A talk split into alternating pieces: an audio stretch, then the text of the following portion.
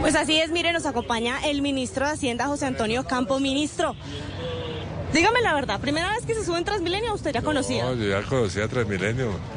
Eh, eh, yo, yo, también he sido profesor universitario y también he, he venido del norte al centro en Transmilenio. ¿Y cómo le gusta moverse más, en Transmilenio, en avión o en helicóptero?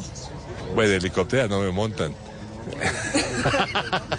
bueno, ministro. Pero en avión sí me toca porque hay muchos vuelos nacionales e internacionales que me toca montarme avión. Bueno, usted habla de los vuelos internacionales y recién acaba de llegar de un viaje en los Estados Unidos, estuvo con inversionistas de todo el mundo, con el Fondo Monetario, con el Banco Mundial. Cuéntenos qué nos trajo de allá, qué noticias nos trajo. Vea, excelente aceptación de Colombia por parte del Banco Mundial, del Banco Interamericano de Desarrollo y del Fondo Monetario Internacional. De hecho, esta semana, eh, bueno, hace un par de semanas hubo la aprobación del artículo cuarto, que es la revisión anual que hace el Fondo sobre las políticas económicas de los países y esta semana era la evaluación de nuestra línea de crédito flexible con el Fondo Monetario.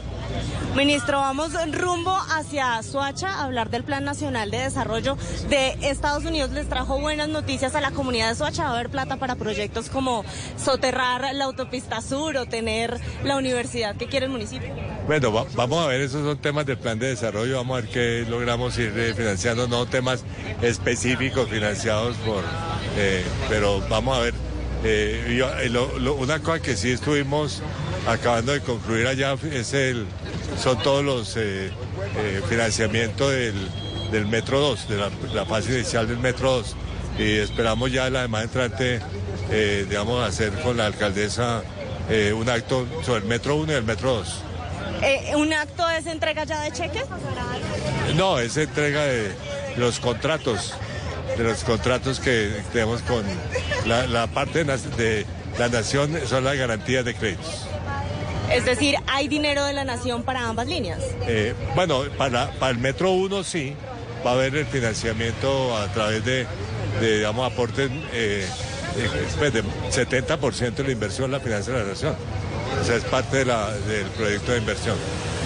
Bueno, vamos en Transmilenio y este es uno de los gastos recurrentes de la gente en el país, pero la gente tiene muchos otros gastos y estamos, bueno, mi, mi yo ama de casa está muy cansada con la inflación. Dígame cuándo de verdad vamos a tener buenas noticias en materia de precios. Bueno, ya ha habido buenas noticias, porque la inflación de alimentos va para abajo.